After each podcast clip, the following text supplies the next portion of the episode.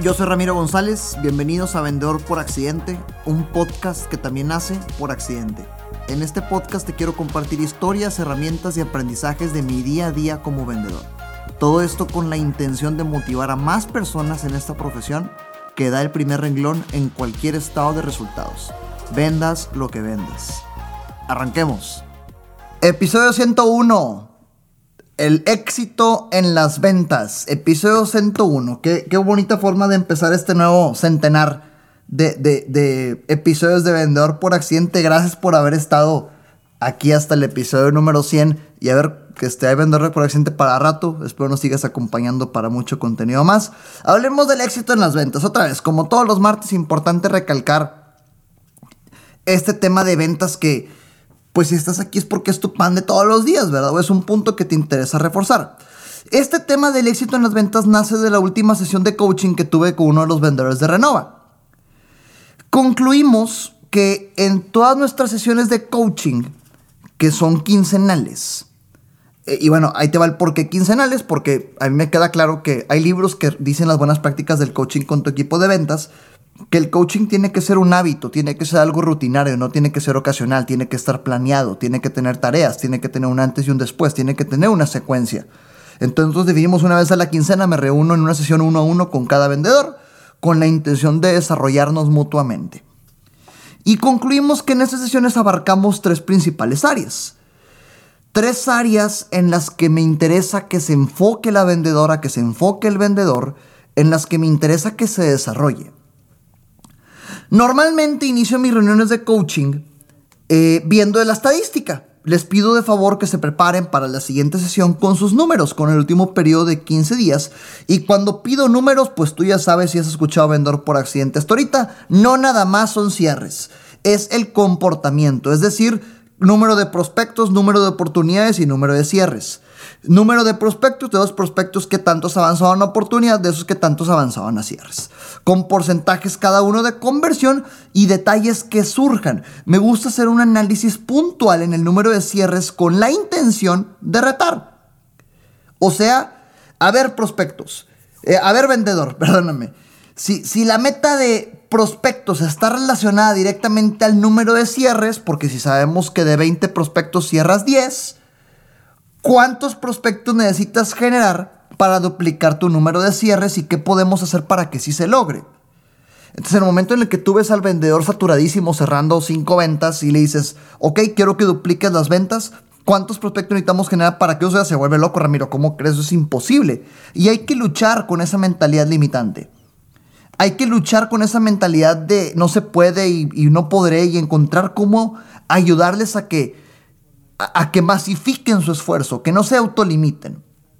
Y empiezo a eliminar posibles paradigmas. Con esta introducción abarco el tema del comportamiento. Primer pilar del éxito en las ventas. Comportamiento. Cuando te hablo del éxito en las ventas son tres pilares Comportamiento es el primero que te estoy compartiendo, que platico en acciones de coaching con los vendedores, cuidando este tema de estadística en las ventas. Y la conclusión importante del comportamiento que tú también te tienes que preguntar y aprovecho para preguntártela. Si ahorita estás cerrando 20 ventas, 20 cierres, 30 cierres, lo que tú quieras, un millón de pesos, un millón de dólares, 100 mil dólares, ¿cuántos prospectos nuevos necesitamos contactar para que cierres 2 millones de dólares, 200 millones de dólares, 40 cierres en lugar de 20? 50 en lugar de 25. Y empieza la escalerita de la estadística. Es la única forma en la cual con tu comportamiento puedes llegar, porque las ventas es un juego de estadística, te lo expliqué en el episodio antepasado. Después, empiezo a preguntar acerca de retos que tengan ya en las conversaciones con clientes. Oye vendedora, oye vendedor, ¿qué preguntas te hacen los clientes?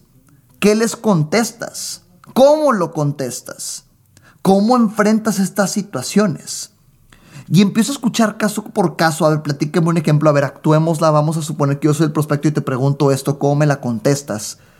Todo esto con la intención de mejorar el porcentaje de bateo que previamente me presentaron.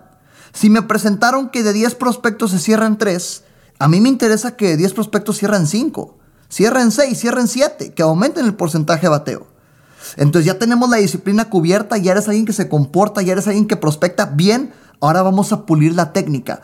Porque a partir de que empiezas a pulir el comportamiento, brotan los problemas de técnica.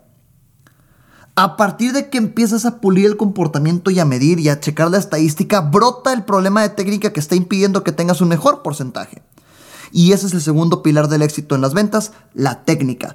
Mucha gente piensa que su principal problema en ventas o su principal reto en ventas es no cierro ventas.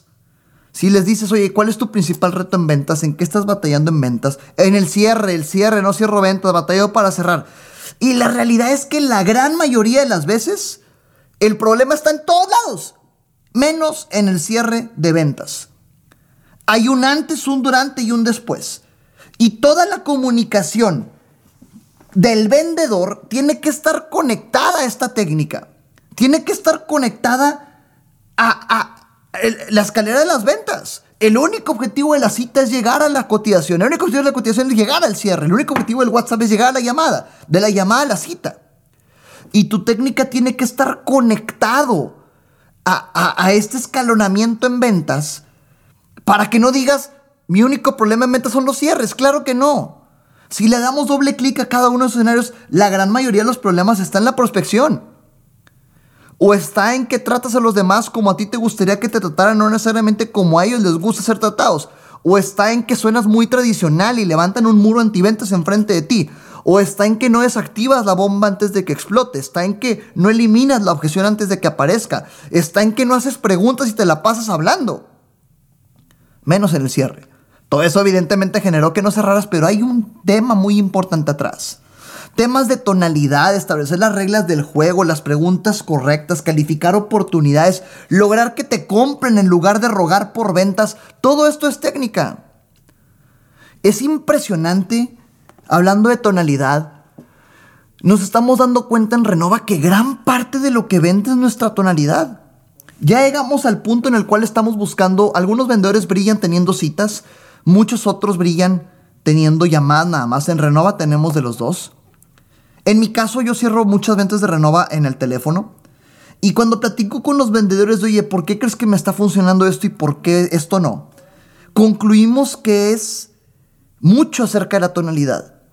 Y tú te estás dando cuenta en este podcast cómo juego con los tonos. Ya es inconsciente, pero, pero es parte de hacer énfasis y doblar la voz cuando hay que doblarla, intensificarla cuando hay que intensificarla. Y en el momento en el que vas a hablar algo delicado, cosas como, pero prospecto, es importante que entiendas. Fíjate cómo la voz interviene. La tonalidad es mágica. Cuida la tonalidad al vender. Concluyendo esto, que es técnica, que si te fijas lo único que hice fue analizar porcentaje tras porcentaje para incrementarlo. Y te lo comparto porque es el segundo pilar importante en las ventas para el éxito. Concluyendo esto, procuro siempre cuidar el tercer pilar, que es la actitud. Que ojo, no te las estoy enumerando en un orden de importancia, en orden de prioridad, ¿ok? Para nada. Todo esto es un círculo virtuoso en el que tienes que cuidar uno para que el otro exista, para que tenga el equilibrio el tercero. Si uno no existe, batallas en los demás. Tiene que estar equilibrado todo. Actitud, técnica y comportamiento. Y me interesa mucho que ellos estén bien con ellas mismas, con ellos mismos, para que brillen en su rol de vendedor en Renova. Yo creo que, ya creo que también te lo he compartido antes. Si en una escala del 1 al 10 como vendedora tienes tu autoestima en 5, tu actitud en 5, para cuando queramos evaluar tu rol de vendedora, pues tu expectativa de éxito va a ser 5, porque ahí está tu autoestima. Así que cuando quieras tener éxito en las ventas, vas a estar pensando en llegar a 5 en lugar de llegar a 10, porque para ti 5 es exitoso. A mí me interesa que estés bien, contigo, y hay que cuidarla igual que la actitud y el comportamiento. Sucede mucho. Hay una enseñanza que me gusta mucho, que es la que, la, que les repito todo las, las, cada quincena que me reúno con los vendedores para que la tengan presente. Es la regla de dos metas personales y tres profesionales. Déjame te la explico. Sucede mucho que por obsesionarte tanto en el negocio en tu profesión, en tu rol de ventas, descuidas tu identidad. Descuidas tu, ahora sí que tu autoestima. Estás cuidando tanto tu rol de ventas y obsesionándote tanto por, por brillar en este rol que te descuidas a ti misma, a ti mismo.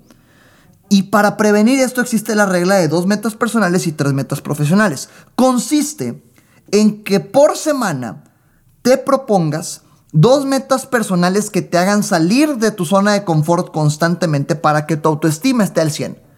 Ahí te voy un ejemplo. Oye, ¿qué dos metas personales pueden, puedo ponerme eh, tal cual en mi autoestima para salirme de mi zona de confort y que realmente yo esté al 100? ¿Sabes qué? Levantarme todos los días en la mañana hacer ejercicio y leer 30 minutos diarios. En el momento en el que no lo cumples te sientes mal y con un autoconvencimiento correcto empiezas a lograrlo. Pero en el momento en el que lo cumples, tu autoestima se mantiene a flote. Estás haciendo algo que te da endorfinas, algo que te da autoconocimiento, algo que te hace más feliz. Te estás sacando de tu zona de confort y te vas superando. Por lo tanto, cuando te exiges en tu rol profesional, va a ser muy sencillo ponerte metas profesionales que ya las sabemos, prospectar más, más citas, más cierres, más prospectos. Tres metas profesionales es lo que llega con equilibrio con estas dos metas personales, porque pues las metas profesionales ya te las pones. Son metas profesionales que hagan que te salgas de tu zona de confort, que sigas creciendo. Ya la sabemos, si estás contactando 10 prospectos, ahora que sean 15. Si estás haciendo 20 citas, ahora que sean 40. Pero siempre es el equilibrio. Lograr tus metas personales con las metas profesionales. Así cuidas mantener tu autoestima alta y tu rol con un alto desempeño y entras, entras en este círculo virtuoso en el cual, en caso de fallar una de estas dos, falla otra, así que tienes que cuidar puntualmente, tener éxito y pulir y darte cariño en cada una de estas tres áreas. Actitud, técnica y comportamiento. ¿A qué me refiero con que es un círculo virtuoso? Imagínate que tienes una técnica de la patada. Estás realmente horrible en la técnica y te estás comportando bastante. Tienes una disciplina impresionante por una técnica horrible. Tu actitud se va a ver afectada. Porque vas a decir, no sirve de nada todo el esfuerzo que estoy haciendo porque pues en algo estoy fallando. Hay que trabajarlo para que tu actitud no se vea afectada. En tu actitud tiene que estar fuerte para que no se vea afectada. Si llega a ver tu actitud afectada, no te van a dar ganas de prospectar. Si tú crees que depende de cómo te sientes, el cómo actúas, estás dependiendo que tus emociones controlen tu accionar. Cuando no siempre vamos a estar de buena, no siempre vamos a tener motivación. La disciplina es la que genera la motivación. Entonces ahí entra el comportamiento. Eso es un círculo virtuoso. Independientemente de qué disciplina tengas en tu vida, actitud, técnica y comportamiento. ¿Quieres tener un físico muchísimo mejor? Actitud, técnica y comportamiento. Yendo al gimnasio con técnica correcta y con disciplina correcta, con actitud correcta para comer lo que tienes que comer ¿Quieres tocar piano? Actitud, técnica y comportamiento. La disciplina de practicar, actitud que es atreverte a, experimentar y tal vez hacer el ridículo. Y técnica educarte para hacer las cosas más eficientes. ¿Quieres correr un maratón? Actitud, técnica y comportamiento. ¿Quieres vender mejor? Actitud, técnica y comportamiento. Cuida esos tres pilares en las ventas. Te expliqué tres formas en las cuales puedes cuidarte a ti y a los demás de tu equipo en comportamiento, técnica y actitud en este orden. A mí me funciona así porque yo soy un fanático de la estadística en las ventas y de la disciplina. Te lo comparto para que tú lo midas como tú lo creas mejor. Todos los días cuestionate qué estás haciendo más diferente o mejor en tu actitud, técnica y comportamiento, en cualquier disciplina que tengas. Y de esa forma llegarás a donde deseas estar. Nos vemos en el siguiente episodio 102 de Vendedor por Accidente. Gracias por estar aquí. 100 semanas consecutivas me has, me has estado acompañado en todo este proceso de crecimiento durante 100 semanas. Estoy seguro de que si volteas o te, te vas a escuchar el episodio número 1 o el 2, 3 y luego escuchas esto, hasta la forma de platicar las cosas ha cambiado. Eh, mi, mi crecimiento profesional también es otro respecto al de hace ya un año y medio este, casi dos años. Entonces, pues gracias por estar aquí. Nos vemos a la próxima. Recuerda que nada de lo que escuchaste aquí sirve de algo si no lo ejecutas. Gracias por escucharme, comparte para llegar y motivar a más personas. Sígueme en redes sociales como arroba Ram González A, en Facebook, Instagram, YouTube y LinkedIn.